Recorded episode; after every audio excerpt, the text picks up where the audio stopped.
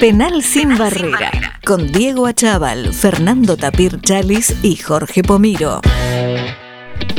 Bueno, en este segmento de Penal sin barrera vamos a conversar con alguien absolutamente multifacético, muy talentoso, es actor, locutor, profesional del doblaje, cantante, presentador argentino. Con nosotros el señor Mariano Chiesa, soy Diego, bienvenido a Penal sin barrera. Un lujo para nosotros tenerte acá, Mariano. Por favor, digo, un placer, un placer que veníamos ahí viendo a ver cuando hacíamos la nota y finalmente acá lo concretamos. Así que gracias por la, por la buena onda y, y por la buena predisposición sobre todo. Gracias. Bueno, no, gracias a vos. Mariano, ¿cómo te definirías si tuvieras que decir, hablar de Mariano Chiesa? ¿Qué, Mira, eh, si me tuviese que eh, definir, eh, mm, yo creo que soy un, bueno, no creo, soy, soy un, locutor devenido en actor, devenido en productor, y, por las diferentes situaciones de la vida y por haber, estar viviendo ya ahora en otro país, también abrí una eh, una unidad de negocios que puntualmente es hacer mentorías referidas a una cosa que armé, que se llama la formación sensitiva en comunicación. Y mm, em, no me, no me em, eh, lo, lo, que hago es entrenar a las personas para que puedan quitarle el ruido a eso que quieren comunicar. Me refiero a entreno personas haciendo oratoria, pero entreno personas también para que se puedan comunicar mejor con sus hijos, pero también entreno eh, políticos, también entreno empresarios. Em, y sigo trabajando como locutor de, muchas marcas en, Argentina, es, eh, parte de mi día a día junto con las mentorías.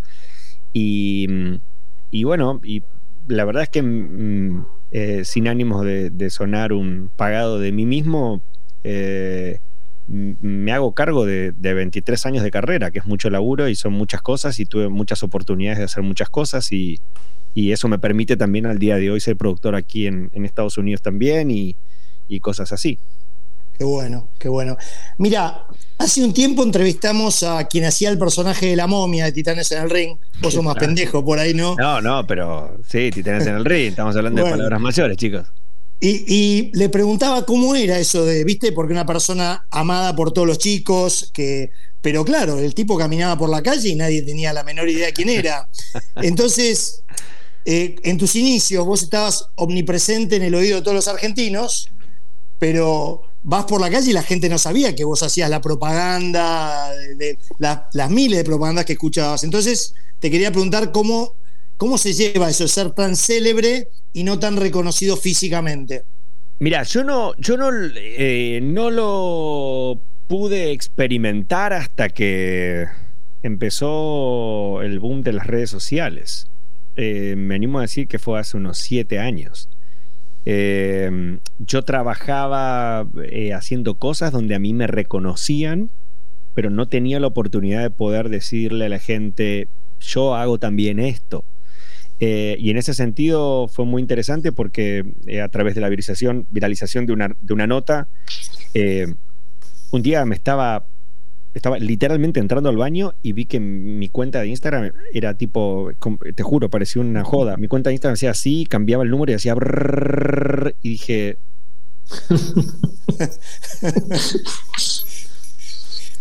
y dejé el teléfono y dije, uy, boludo, esto se volvió loco. Y alguien me mandó un mensaje diciéndome, te hiciste viral. Y dije, no tengo ni idea qué es hacerme viral. Y me acuerdo que estaba mi mujer en ese momento, entró al baño, yo estaba en pelotas en la ducha bañándome, y le dije, ¿qué es hacerse viral? Y me dijo que todos están viendo un contenido que vos viste y que la gente te está conociendo así como si fuese de golpe todo. Dije, ok, le digo, mira esto. Y le muestro el Instagram, literal, y el Instagram hacía y cambiaba y subían los seguidores y subían los seguidores y dije, wow, boludo, ¿qué es esto? Em, y a partir de ahí fue que decidí verificar mi cuenta, no como ahora que vos vas, garpás y te verifican la cuenta y sos este, con el tilde azul. Y, y bueno, y, y un día me escribió una persona y me dijo, te exploté el Instagram, ¿no? Y yo dije, ¿por qué? ¿Qué onda? Me dijo, yo tengo esta cuenta, esta cuenta, esta cuenta, subí una nota tuya y te muestro, tiene, no sé, 3 millones de reproducciones la nota, es una locura. El pibe tenía 5 millones de seguidores en la cuenta. Y, a partir de ahí fue que le dije, chabón, te quiero agradecer, que flash esto, o sea, no, no, no, no, no, yo subía cosas y boludeaba mucho con Instagram, pero por boludear, y hacía voces, y, pero no con la conciencia de, uh, tengo seguidores. Este, y a partir de esa situación es que le dije, ¿qué hago? Y me dijo, aprovecha la ola, me dijo el pibe, esa fue la frase, aprovecha la ola y subí todo lo que puedas. Y entonces yo tenía un montón de backs míos grabados, que cuando yo entraba a los estudios a grabar y me grababa a mí grabando, los operadores me decían, eh, qué egocentrista que sos, ¿para qué te grabas? Y era, ¿y porque boludo? En algún momento yo te quiero mostrar esto, de cómo se hicieron los comerciales o qué sé yo para cuando me va a servir. Y empecé a recopilar todos esos videos eh, y empecé a editarlos y empecé a, a subirlos y a partir de ahí empecé a ser como mucho más consciente de las redes sociales, pero yo ya venía trabajando eh, siendo voz eh, en off de Power Rangers. Eh, hay, hay, hay, cosas que obligatoriamente cuando vos sos doblajista tenés que hacer.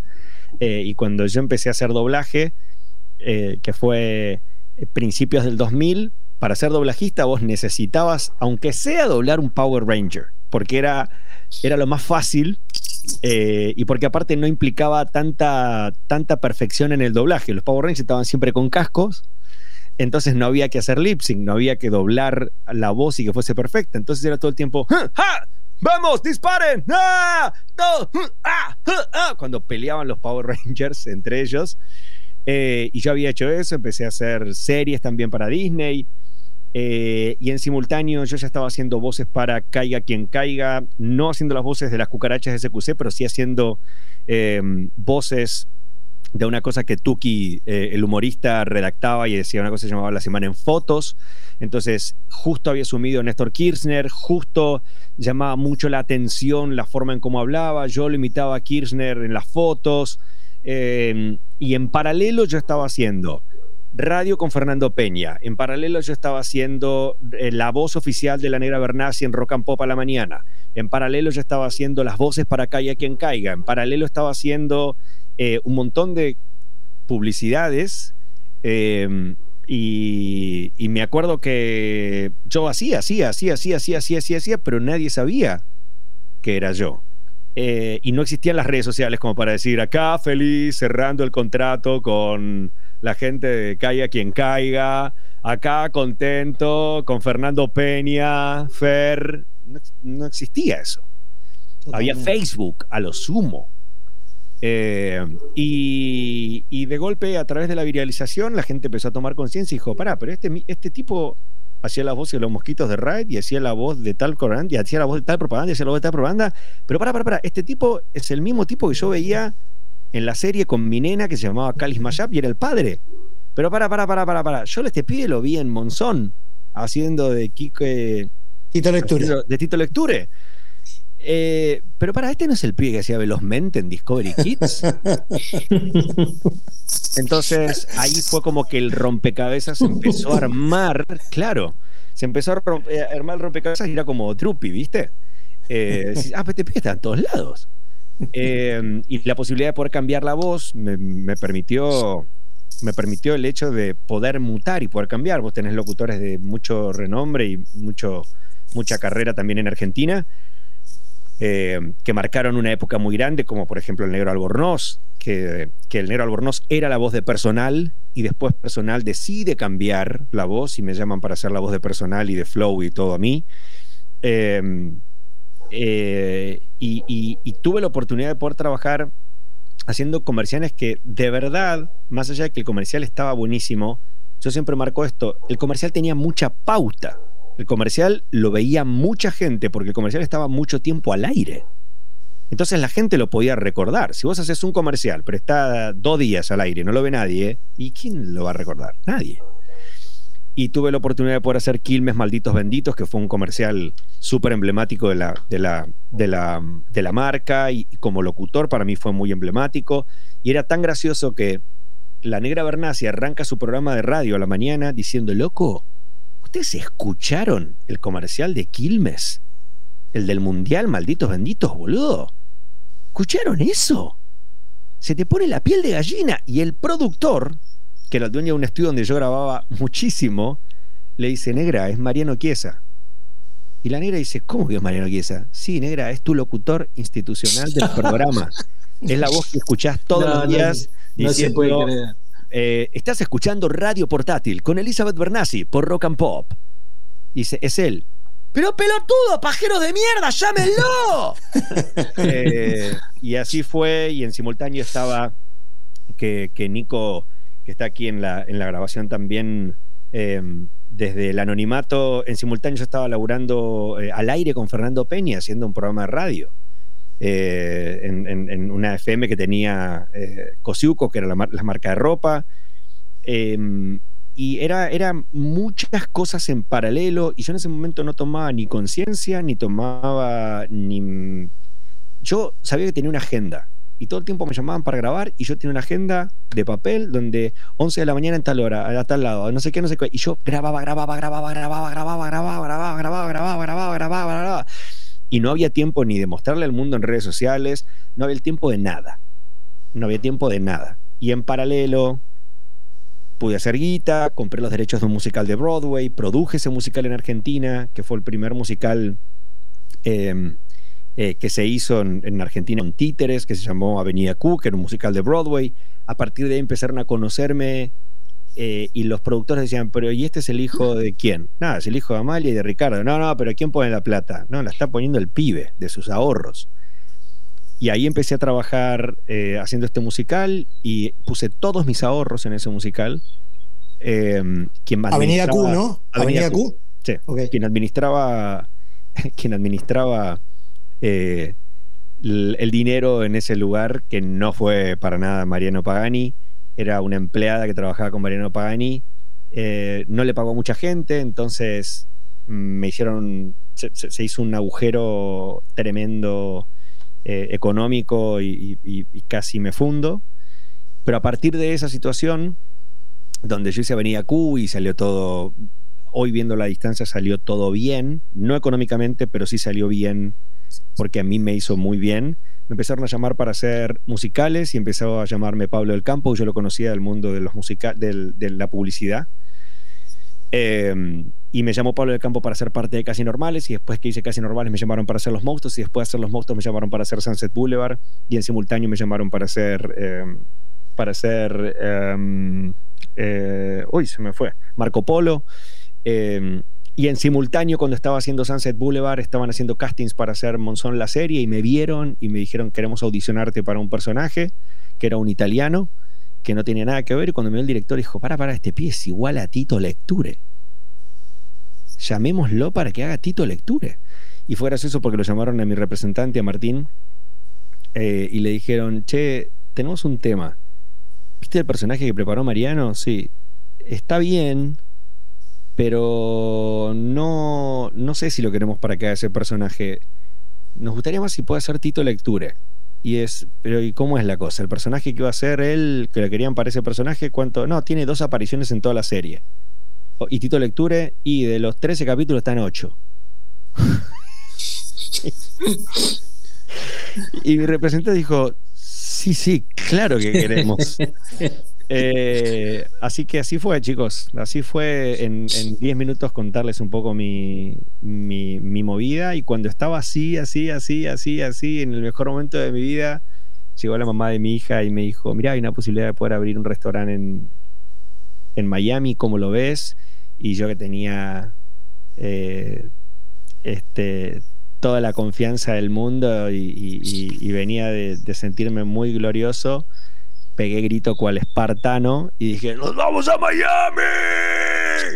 y llegué acá a Miami y me agarró la pandemia y un cambio de un cambio de documentación específicamente para poder tener yo mi green card, nos dijeron, no, no, no se pueden ir a ningún lado, se tienen que quedar acá hasta que salga la green card, pandemia, 3 millones de casos completamente eh, parados, 3 millones de personas que no tenían novedad de, nada, mientras se moría la gente en Nueva York, se moría la gente en Miami, Argentina seguía paseándose la gente por los countries, em, eh, y en ese momento hicimos una, hicimos una publicidad que se hizo súper viral que se llamó Che Negador con Pablo del Campo donde le, hablábamos a la gente diciendo, dejate hinchar las pelotas, te vas a morir.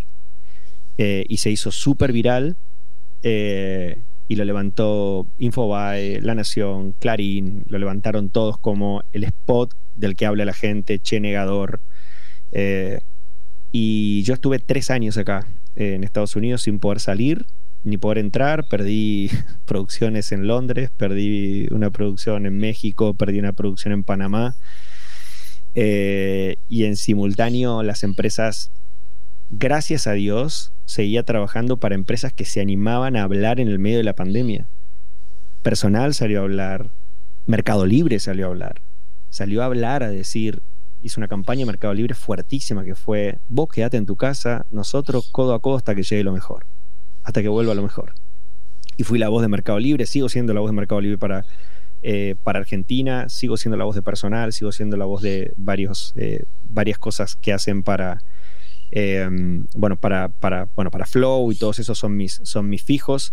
Eh, para Arcor sigo trabajando muchísimo. Em, y así estoy. Este, y me tuve que recomponer. Este, en el medio de la pandemia, así todo. La vida fue súper generosa conmigo. Me contrataron de Telemundo. Estuve en el medio de la pandemia. En el medio de la pandemia éramos un grupo de 200 personas haciendo un programa de televisión eh, donde andábamos con relojes que marcaban la proximidad de la gente. Si yo tenía que estar con.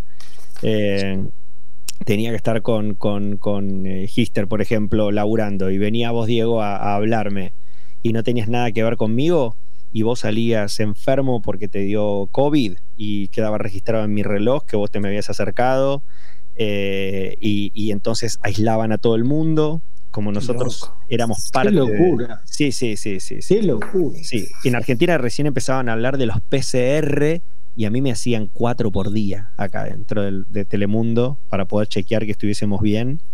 Eh, completamente aislados. Las únicas personas que podían tener contacto con los conductores era yo eh, y nadie más, salvo algunas personas de producción. Y así todo, después hice novelas acá en Estados Unidos y tuve eh, tuve grandes oportunidades y el año pasado eh, hice una serie que se llama Forever con un grupo de, artistas espectaculares que se llaman CNCO, que, es un grupo de chicos, em, una, una voice band, eh, y me propusieron ser la voz de, ser la voz, no ser, ser em, hacer un personaje colombiano y estuve ahí metiéndole mi voz a, mi voz no, o sea, ser yo delante de cámara era como una especie de maluma y todo así, todo, todo te la, la forma en cómo hablaba y, y todo allí medio... Eh, ¿Eso es neutro o colombiano? No, no, eso, es, colombiano, eso es colombiano. Eso es colombiano, ahí está. Eh, y en simultáneo estuve trabajando para, para Universal siendo eh, uno de los personajes de la última película del gato con botas. Em, y bueno, pero, pero es duro, es, es, no es fácil. No es fácil vivir afuera, no es fácil arrancar de cero. Em, es muy, es muy, muy, muy duro. Y después, bueno, en, eh, lo personal, con una hija de seis años y, y, llegamos acá al país con Matilda de dos y ya tiene seis. Entonces, em, mucha gente te dice, aprovechá vos que estás allá, que tenés suerte vos y decís, no es fácil. La gente cree que uno está acá y que está rascándote los huevos en la playa y nada más alejado de eso. Encima tener que empezar de cero cuando vos tenías todo en tu país. Todo. Todo lo que te puedas imaginar, por suerte lo tenía. Y es un empezar de cero continuamente, continuamente, y revalidar quién sos y contarle a la gente y explicarle lo que haces. Eh, Miami es una gran ciudad, pero es una ciudad donde hay, hay grandes talentos, pero también hay mucho humo. entonces, mm. eh, entonces y eh, está carísimo, carísimo. Y está carísimo para la gente que vivimos en Miami. Sí, eso, sí, sí, sí, total. Está muy, muy, muy caro y cada vez que vos vas al supermercado estás hablando de, para comprar tres cositas nada más, 200 dólares, 230, 280. ¿Te hiciste el loco? ¿Qué querés comer? ¿Pollo? ¿Carne? 300. Ahí va, pla, toma. Entonces, en ese sentido es como... Eh, la gente enseguida obviamente compara, ¿no? Y dice, eh, ¿sabes, boludo, como quisiera yo ganar 300 dólares? Y es como, sí, Rubencito, pero ¿sabes qué pasa? Eh, yo gano 200 y gasto 200. Entonces no, no es como que, no es que gano en dólares y voy a Argentina a comprar la carne. Eh, entonces, en ese sentido es medio, es medio polémico para la gente. Eh, y me pasó un poco que fui a votar acá y la gente me escribía desde Argentina, ¿viste? Y me decía, eh, qué bueno el compromiso social que tenés. Y yo por dentro decía, no, no es compromiso social, chicos, yo tributo en Argentina todavía y tributo acá. O sea que lo que, me, lo que pasa allá, eh, yo lo siento en mi culo, ¿eh? eh yo, lo siento yo. Y tengo que pagar 700 mil millones de cosas en Argentina.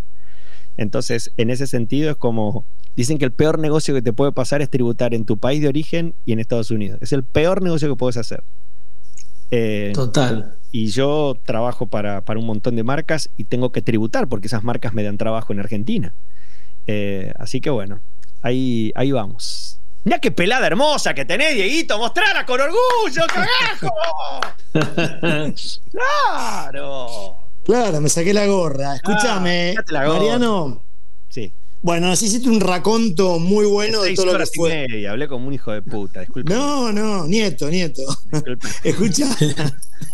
Pará, vamos, quiero parar en algún lugar. A ver. Dale. Sunset Boulevard. Sí te ganaste un ACE, 2015 o 2017, 2015 creo, ¿no? Eh, soy muy malo con las fechas. Bueno, pero ahí. fue, hace, cuatro años. Ah, bueno, no, menos. Cuatro años, 2019. Bueno, protagonizaste con Valeria Lynch eh, Sunset Boulevard, donde hacías de gigoló, o estoy diciendo boludeces? Sí, el personaje, el personaje era como un, era un gigoló. Sí, era un, era un sí. Ok. Y cantaste toda la obra fuera de lo que es tu tono en el que estás cómodo? Era un registro, era un registro mucho más, era un registro mucho más agudo. Eh, y yo soy tenor, pero, pero bueno, em, hablábamos con Jerónimo Rauch, que él hizo Sunset Boulevard también en España. Sí. Eh, y coincidíamos que la partitura que tiene que interpretar Joe Willis, que era mi personaje, es, de las más difíciles que le puede tocar a, un intérprete masculino realizado por, por, em, por Andrew Lloyd Webber. Eh, la verdad que fue, sí, es un registro donde yo, el tiempo que duró Sunset Boulevard, fui un monje. Eh, yo lo único que hacía era eh, grabar locuciones, cuidarme la voz para poder estar grabando locuciones, me iba, hacía función, llegaba tres horas antes al teatro de lo que llegaban mis compañeros. Yo entrenaba en el teatro, hacía fierros en, mi, en, mi, en mi camarín, eh, descansaba media hora, en esa media hora me bañaba y, y después vocalizaba una hora porque si vos estás todo tensionado y estás todo eh, gigante armado, no se condice con el relajamiento y la relajación, mejor dicho, que tenés que hacer para, para tus cuerdas vocales y para tu, tu, cuello. Entonces, eh, sí, yo tenía como casi unas cuatro horas y media antes que todo el mundo, yo llegaba al teatro y, y le metía le metía mucho huevo, sí. Y pues sos muy minucioso, ¿no? Con tu laburo, muy, muy.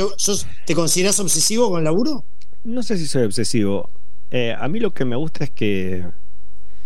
Em, yo toda mi vida fui un poco así. Em, no. A mí no me da igual. No me da igual. Y eso yo lo hago con mis alumnos. Y cuando a veces tengo que trabajar con mis alumnos es mira, me pagaste un montón de guita. Entonces no me puedes decir que no te sale. Entonces, tenés que hacerlo 700 veces más. Hasta que te salga. Y si no te sale, lo vas a tener que hacer 900 más. Y si no te sale, lo vas a tener que hacer 400 mil más. Hasta que te salga. Eh, yo tengo una forma de pensar que es, nada llega gratis, nada llega sin esfuerzo, nada llega sin romperse el, alma. Eh, y para mí era una, responsabilidad muy grande. Me había elegido primero, la primera persona que pensó en mí para ese papel era Lino Patalano, el dueño del Maipo. Eh, la segunda persona que pensó en eso fue Elio Marchi, que era su mano derecha. Después vino Gustavo Yanklevich, atrás. Y después de Gustavo Yanklevich era hacerle un casting para Andrew Lloyd. Entonces, era una responsabilidad muy grande. No, yo no podía subir hecho mierda de la garganta, no podía no estar listo. Y me hicieron una broma dos meses antes de empezar del estreno y me dijeron, ¿y cómo vas a hacer la escena en la que apareces en bolas? Y me empecé a reír y le dije, voy a aparecer en bolas, le dije. Y se empezaron a reír todos. Y yo no me acordaba de la escena. y en eso me le acerqué y le digo, che, ¿qué, escena? Me dice la escena en la que salís después del segundo acto. En el, el comienzo del primer acto salís eh, con una zunga muy chiquitita de los años 40 a cantar la canción del musical, Sunset Boulevard. Y yo digo, Sunset Boulevard yo lo canto medio en pelotas. Le digo, la, canción que hace le da nombre a la obra. Y me dicen, sí, no me acordaba. Y me dice, bueno, y, pero mirá, si no querés, puedes aparecer ya con la bata puesta y te la cerrás. Y era como que me lo hubiesen dicho a, no lo vas a lograr. y dije, oh, se me metió eso en la cabeza y en dos meses entré a entrenar y entrenaba la mañana temprano, entrenaba la noche tarde em, y en simultáneo estaba grabando Calis Mayab. Yo estuve durmiendo casi durante dos, dos meses, yo estuve durmiendo casi dos horas y media. Qué delirio. Y que tampoco es compatible porque dormir dos horas y media empieza a joderte en la garganta. Claro, todo. Eh, y, no llegas a los tonos que tienes que llegar, no llegas a las notas que tenés que llegar. Y, y, me acuerdo que hubo un día que hubo una persona, no voy a decir quién, que tuvo una charla conmigo muy seria y me dijo, tengo mucho miedo de que no lo logres. Y lo miré así, le dije, como que me llamo Mariano Chiesa, que lo voy a lograr. Vos no te das problema, yo lo voy a lograr. Eh, pero era una persona muy importante dentro del proyecto que me dijo eso. Y yo dije, ah, estoy cagado. Si esta persona, que es la que maneja toda la batuta acá adentro, me dice que está preocupado porque tiene miedo que yo no lo logre, y dije, estoy hasta los huevos. Eh, y la presión fue muy grande. Eh, y encima dirigido por Claudio Tolcachir. Y, la presión fue muy grande. Y recuerdo que el primer día que estrenamos, explotó el Maipo. El Maipo fue una locura y, yo me fui a mi camarín, cerré la puerta, están todos súper eufóricos, todos felicitándose entre todos. Yo me fui a mi camarín, agarré una toalla, me tapé la cara y empecé a llorar como un nene de 8 años. Y empecé a llorar, a llorar, a llorar, a llorar y en eso abre la puerta Lino Patalano. Em, y a mí me, yo cuando me enteré, yo justo estaba en Argentina y me enteré que había muerto Lino y lloré como si hubiese muerto un familiar directo mío. Porque él confió siempre mucho en mí. Em, y abrí y me dice, ¿qué te pasa? hablaba así, ¿viste? Y, ¿Qué te pasa? Y hice así, lo miré y le dije, es que no te das una idea por la presión que pasé. Le digo, yo había sido papá. Yo dormía dos horas en mi casa por día. Las dos horas Matilda se despertaba porque era un bebé. Y yo estaba dos horas durmiéndome parado sosteniendo a mi hija. Yo no estaba en mi casa, mi mujer había estado muchísimo tiempo sola, yo estaba grabando una serie, estaba grabando locuciones y estaba haciendo los días miércoles casi normales, los fines de semana casi normales, los lunes a la noche hacía los monstruos y estaba ensayando, eh, ensayando Sunset Boulevard. Y en simultáneo entrenar y comer, y cuando comía tenía que comer cantidad para poder estar grande. Eh, y era todo, todo un esfuerzo, todo un esfuerzo. habían replanteado todo el plan de grabación mío de la serie para que yo estuviese grabando ya a las 7 de la mañana en Telefe. Me odiaban todos.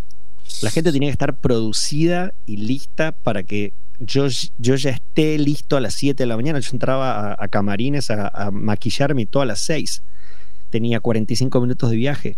Yo me, me iba, me iba a las 5 de la mañana de mi casa. Eh, eh, y, fue una premio hace, premio hace. Sí. Listo, premio hace. ¿Eh? Y ahí fue, y ahí fue, y ahí fue, fue toda una sorpresa porque a mí ya me venían dando premios anteriores. Y cuando me agarró mi socio me dijo, no te lo van a dar, Marian. No te lo van a dar porque te lo vienen dando en los otros años, no te lo van a dar. O sea, mentalízate de que no te lo van a dar. Le dije, sí, sí, ya lo sé, ya lo sé. Y cuando estaba ahí, Dijeron premio haces para Mariano Chiesa.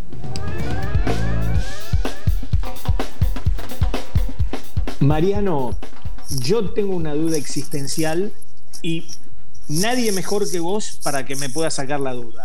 ¿Por qué en los comerciales los, los legales se hacen tan rápidos? Porque a nadie le, chupa un huevo, tienen que estar para que no te metan preso. Ah, pero tiene, o sea, claro. No, pero vamos a. Explicar, claro, y explicar a, la gente em. qué significan los legales. Porque no se entiende, porque digo, bueno, tiene que decirlo para que la gente lo sepa, pero a la vez no se entiende nada. ¿Entendés? Los, los, los, legales en realidad figuran precisamente para cubrirse el departamento de legales respecto a esa promoción. Em, porque, porque, bueno, o sea, la gente puede, qué sé yo, querer linkear eso con otra promoción o querer linkear eso con un descuento o, o sacarle... Hay gente acá en los Estados Unidos que está, bueno, en Argentina también, que están continuamente verificando el legal para ver dónde pueden cagar a la empresa. O mejor dicho, para ver dónde pueden sacar, no cagar la empresa, sino para poder sacar un rédito de eso que no vio el departamento de legales. Mm. Entonces, por, por, por disposición en los medios y demás, explicándolo fácilmente, cuando un comercial pasa en radio los 25 segundos o los 20 segundos, tiene que tener sí o sí un legal explicando la metodología de la promoción. Ah, eh, entonces, eh, lo que vos escuchás cuando decís los legales es promoción vigente del 24 al 5 Bueno, eh, y hay un montón de. Hay un montón de comerciales que tienen esos, esos legales. Los legales habitualmente, estoy viendo a ver si encontraba alguno. Em, los legales habitualmente em, se, se, graban rápido pero además de grabarse rápido, muchas veces no entran en tiempo, entonces lo que se hace es se apura la grabación. Pero, pero bueno, yo cuando grabo eh, las cosas que grabo habitualmente no, no, lo, no, es que, no es que me, apuran, sino que se graba, se graba muy rápido. Eh, estaba viendo a ver si encontraba un legal, ya ahora, ahora en algún momento voy a, voy a encontrar eh, voy a encontrar alguno para, para, para que ejemplificar mejor. Está bien, ¿y hay una técnica especial eh, eh, en tu locución o en tu dicción o básicamente eh, usan algún efecto? No, no, a veces, a veces sí usan, usan efectos em, y, y, lo que hacen es un, utilizan un compresor. Ah, cuando, vos estás, cuando se edita en el programa, agarran el archivo, que vos lo ves que son todos así como rayitas. Y bueno, y lo que hacen es marcan esa parte y hacen y lo aprietan.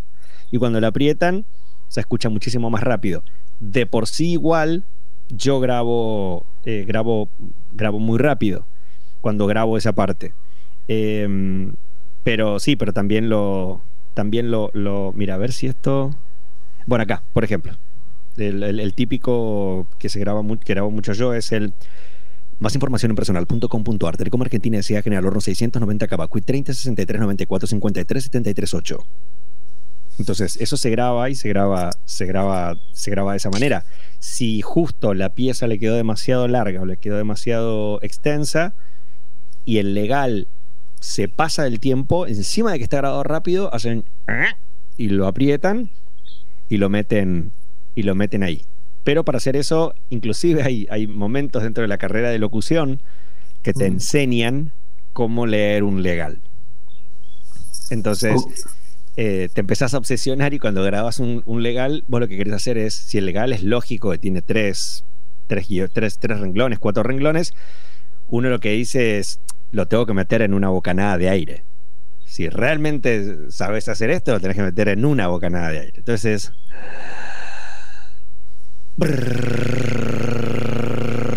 y vas regulando, vas regulando, vas regulando, vas regulando el aire, vas regulando el aire, vas regulando el aire, vas regulando el aire hasta que llegas al final y, y lo terminaste. ¿Y tiene que tener un tiempo determinado también? ¿No te puedes pasar de ese tiempo? No, nunca, nunca, nunca me dijeron, che, mirá, necesitas meterlo en tanto el legal. Eh, vos lo haces lo más rápido posible y si no termina funcionando porque queda un poco largo y después lo tiene que agarrar el editor y lo aprieta y lo, y lo hace más corto. Mariano, eh, el neutro es como aprender un idioma nuevo porque parece fácil, pero no lo es. El neutro es como aprender un idioma nuevo. Sí, la gente a veces confunde neutro con mexicano. El neutro no es mexicano. Lo que pasa es que también tenemos algunos exponentes que cuando dicen que saben hablar neutro, hacen mexicano y eso no es neutro. El neutro es la neutralidad de tu acento para que no se identifique con ningún país en especial. Que nosotros mm. escuchemos películas dobladas al español y que tengan modismos mexicanos es por una cuestión de estética y es por una cuestión de decisión del director que dirigió el doblaje de esa película. Si entonces el burro de Shrek, cuando vos lo escuchás, dice, ay no, por favor ya, papáchame un poquito, ¿sí? Bueno, dice apapáchame porque eh, cae simpático y hay que ver qué es lo que dice en inglés. Quizá lo que dice en inglés es una frase donde dice, no sé, oh, please give me little hugs, yes. Bueno, y little hug, que es eh, pequeño abrazo, abrazo. Eh, en, cuando lo traducen, como se traduce en México, dicen apapáchame. Eh, y quiero, hicieron un par de intentos en Argentina por doblar películas 100% en Argentina.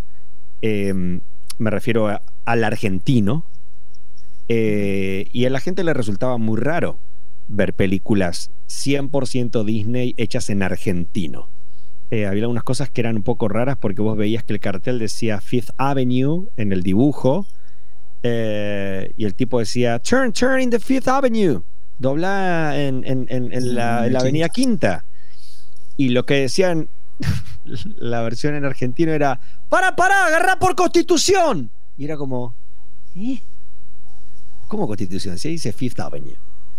Entonces, esas situaciones extremas que se hicieron en el doblaje en argentino, la gente cuando lo fue a ver les parecía muy raro, le parecía muy llamativo, pero así todo, por ejemplo, yo participé de la última película de Universal de, El gato con botas. Eh, y cuando me llaman a mí, me llaman para decirme que había un personaje que querían que casté eh, y que ese personaje hablaba en argentino.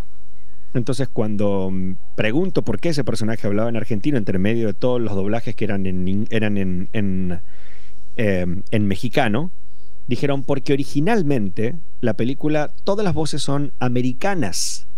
Y puntualmente, la familia Oso y Ricitos de Oro son ingleses. Entonces, el paralelismo más cercano era mexicanos con argentinos. Mm. De todas maneras, cuando yo lo grabé, traté de evitar al máximo que sonara como a, doblaje de Paca Paca. ¿Viste el, canal? el canal. Que en Paca Paca, obviamente, el gran fuerte de, de ese canal es que suene al 8000% argento. Entonces ves los nenes o los dibujitos y es, dale mamá, te estoy pidiendo que me ayudes, mamá. Y eso es 100% argentino, pero está hecho adrede para poder marcar el regionalismo y, el idioma, el idioma castellano argentino.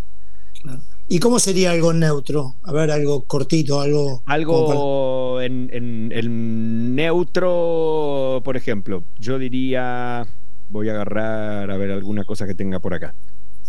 Eh, yo diría, por ejemplo, eh, ok, mira, esto, es una campaña que ya salió y está ahora al aire em, de, personal. Exactamente salió hace, no sé, 3, 4 días.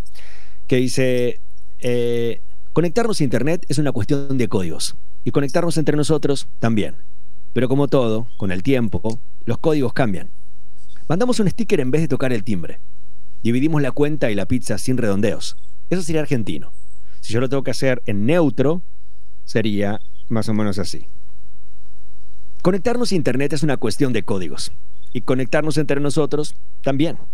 Pero como todo, con el tiempo los códigos cambian. Mandamos un sticker en vez de tocar el timbre. Dividimos la cuenta y la pizza sin redondeos. Nos sorprendemos por la manera en la que puede arrancar una amistad. Están las S pronunciadas, la, ah, la melodía que se utiliza es una melodía completamente diferente a la argentina, pero no es mexicano. No es mexicano porque en mexicano tendría que ser conectarnos a Internet es una cuestión de códigos y conectarnos entre nosotros también. Pero como todo, con el tiempo, los códigos cambian. Mandamos un sticker en vez de tocar el timbre. Dividimos la cuenta y la pizza sin redondeos. Nos sorprendemos por la manera en la que hay una melodía y hay una forma del mexicano cuando a veces hacen determinados eh, trabajos, dependiendo qué, se escucha como si fuese un ratata. Es como en tataratatata, tatatatatatatarata, porque tal cosa y tal otra y na na na na na. Tiene como, está como tirado hacia atrás. Es como si se escuchara como. Eh, eh, es, es, es, un, es, un, sonido completamente, completamente distinto eh, y el colombiano suena distinto, y el chileno suena distinto, y, y, y el, el, dominicano suena distinto. Todo suena extremadamente diferente. Qué talento, Mariano, tremendo. Pero es escuchar y, identificar la forma, ¿no? Sí, sí, sí. ¿Y qué? ¿Nos puedes tirar algunas así eh, propagandas, así las conocidas, alguna de Quilmes, no sé, sí, algunas que te a, algunas que te gusten a vos o que o que o que la, la, haya escuchado la gente mucho, a ver, por ejemplo. Sí, sí, bueno, les, les decía que cada vez que ustedes escuchan eh, conexión adentro, conexión afuera, conexión total, personal. Eso lo hago yo. Eh, cuando escuchás el eh, ahora con Flow podés ver las series que vos quieras y no sé qué, no sé cuánto, no sé qué. Flow eh, hago la voz de Flow, cuando escuchas... En Mercado Libre pensamos que no sé qué, no sé dónde, Mercado Libre. Eh, ya no se usa más el eslogan de lo mejor está llegando, pero es, era eso. Eh, cuando hice, qué sé yo, los mosquitos de Raid, que es lo que te comentaba antes, que se hizo como muy popular de una viralización de una nota, que era el... el Raid! O... o, o eh, Quilmes. Eh, Quilmes cuando escuchaban el Quilmes el sabor del encuentro. Eh, lo, lo, hacía, lo hacía yo, primero lo hizo Mar Carballo, después lo hice yo, eh, y, y, así hubo un montón. Sí. Bueno, fui la voz de, de, Gaturro, fui la voz del dinosaurio Barney durante un tiempo también. Sapito. Eh, de Sapito. Lo que pasa es que le estoy haciendo el tono más abajo. Pero... ¡Sapito! ¡Sapito! Y en algunos países siguen usándolo el, el, el, el jingle y a medida que la marca Steer dice, che, ¿por qué no le hacemos un sabor fresa adentro? Entonces agarran el mismo producto y es ¡Sapito fresa! Y es como. y lo tuneas ahí perfecto. Y, y, te manda la banda y te dicen, che, Marian, fíjate que teníamos que ponerle fresa ahora. Bueno, dale, o frutilla. O, eh, hace muy poco hice un comercial que estuvo espectacular eh, que me llamaron diciéndome que habían hecho un casting enorme y que no encontraban la voz. Eh, y yo siempre hago el chiste, me digo, y, pero eh, me llaman después de haber probado 60 voces, llámame antes. Si no, como bueno, no nos queda otra, llamarla aquí a saber qué onda. claro. Y hicieron un comercial espectacular, cerveza Patagonia, eh, donde hablaba la voz de Nahuelito, el Nahuel Guapi, digamos, de, de, de, del el monstruo del lago Ness. Eh, pero en este caso, bueno, el monstruo de, del Nahuel Guapi. Y hicimos pruebas, les gustó, hicimos pruebas, les gustó, después grabamos, grabamos de vuelta, cambiaron el texto, grabamos de vuelta, cambiaron el texto, grabamos de vuelta. Y me acuerdo que justo de casualidad estaba en Argentina y me dijeron, che, tenemos que regrabar. Y vi por primera vez el comercial y me quedé y dije, ah, boludo, está espectacular. Hicieron una animación hiperrealista del, del, del bicho cuando hablaba. Eh, hey, ¿cómo estás? Soy un abuelito. Tal vez me recuerdes porque... Y usaba mucho eso, ¿no? Era como estar hablando y... Eh, y de hecho di una masterclass en Buenos Aires y en esa masterclass explico cómo funciona mi cabeza cuando llega un proyecto de esta magnitud. eh, respecto a cuando me dijeron que era un monstruo, que era, que era el, que el agua y no sé qué, empecé a imaginar cuáles eran los sonidos que uno tiene cercanos al agua. Los sonidos que uno tiene cercano al agua son el río, el océano, pero cercanos con uno. La lluvia, la lluvia en el paraguas, la lluvia como tenés algún piloto que se escucha como plástico.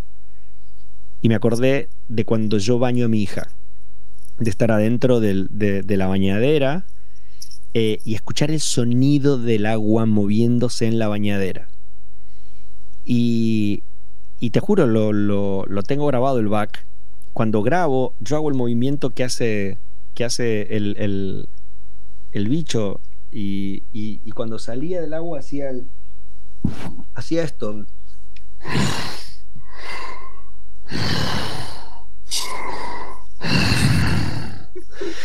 Y eso mismo se lo explicaba yo a mi socia y a mi, a mi, a mi mano derecha con la que hicimos eh, la masterclass en Argentina. Y me dijo, hay que hacer eso arriba del escenario y que la gente lo vea. Y le dije, ¿cómo vamos a hacer eso? Y me dijo, no tengo idea, pero tenemos que hacer exactamente eso eh, que estás diciéndome arriba del escenario. Y pusimos un... Hablamos con la gente, ella es una productora que tiene mucho contacto y tiene mucha llegada a mucha gente.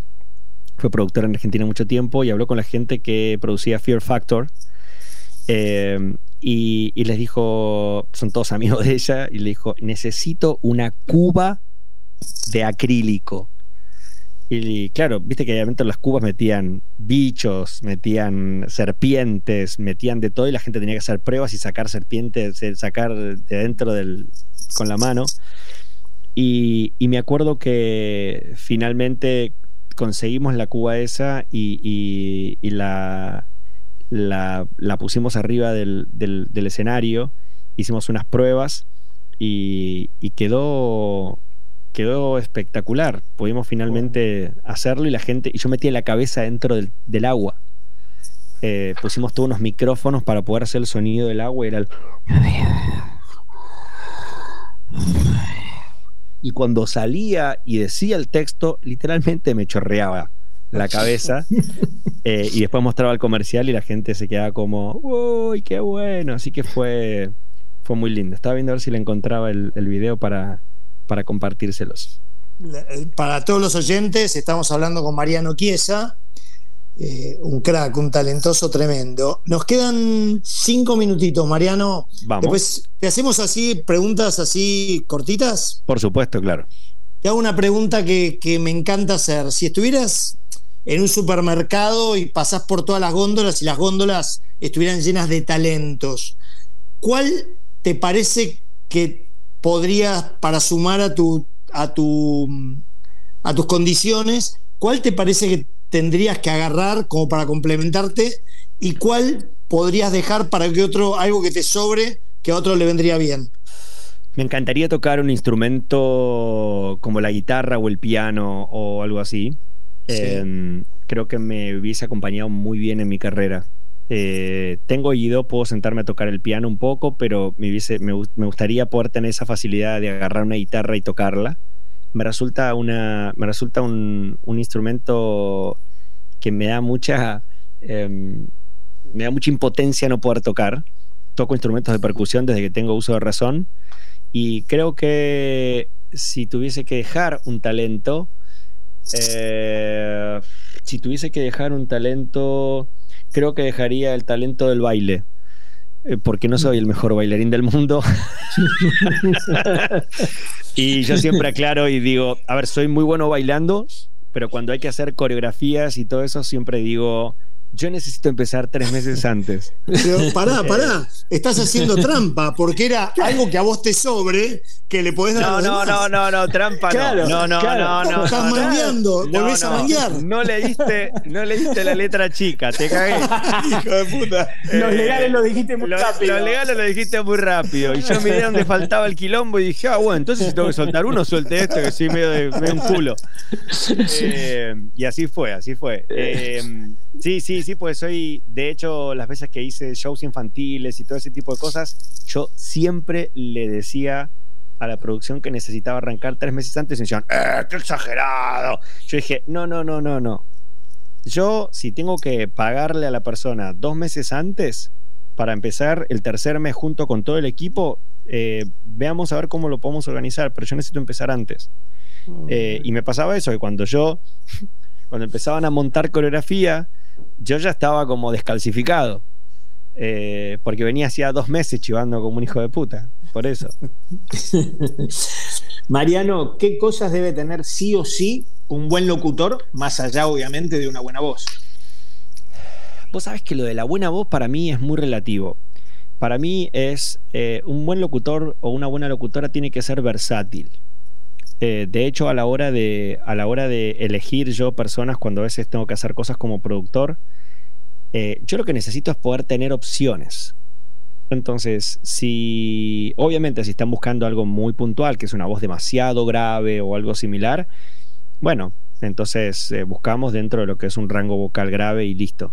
Pero para mí, hoy día, como cambió todo, y si te fijas, qué sé yo, no sé, artistas como Lali o que de golpe son muy, son muy versátiles, son personas que son, son artistas que cantan, bailan, hacen programas de televisión, conducen, eh, los llevan para cocinar y cocinan y se cagan de la risa, hacen un video y en el video tienen que, o una película y en la película tienen que eh, interpretar tal o cual personaje y lo hacen sin ningún problema.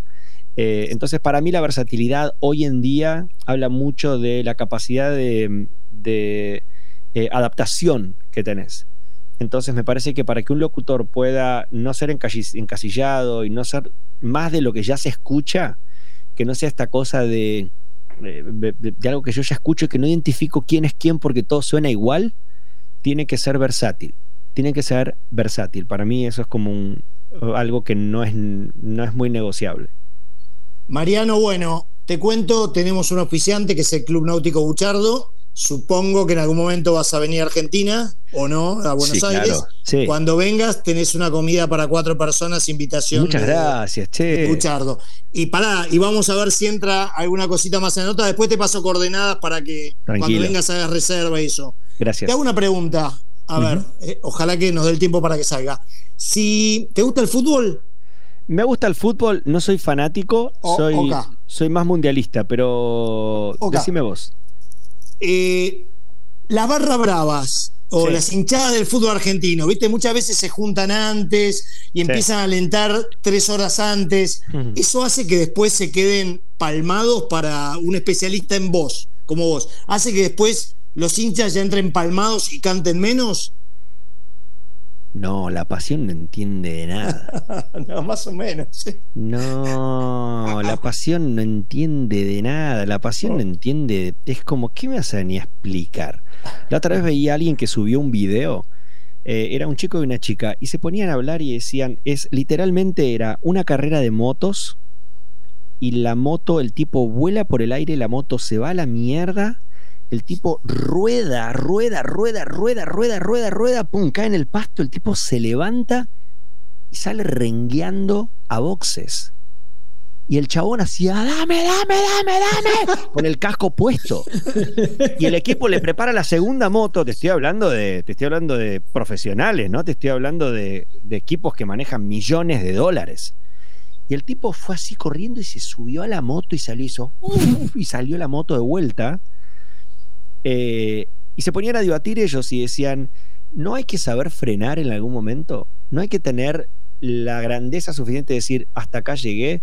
Y yo puse en ese comentario, puse, muchachos, estamos hablando de profesionales, hay millones de dólares en juego, estamos hablando de gente que está preparada para esto, no es mi tío Roberto o mi primo Julián que se fue a correr una carrera, se cayó y salió, estamos hablando de gente que está, que le invierten cientos de millones de dólares físicamente. Y ahí yo puse, la pasión no entiende ni de dolor. Explicarle a Maradona si tenía dolor y el chabón se la clavó así. Explicarle a Monzón que ganó el título del mundo con los, los dedos rotos. La pasión para mí no, no entiende de locura. Y si vos realmente sos una persona apasionada y está cantando tres horas y vas a, cuando vas y vas a hacer fuerza y no te va a salir la voz, pero vas a estar gritando porque es lo que te da vida. Eso es lo que te da vida y lo que te hace sentir vivo.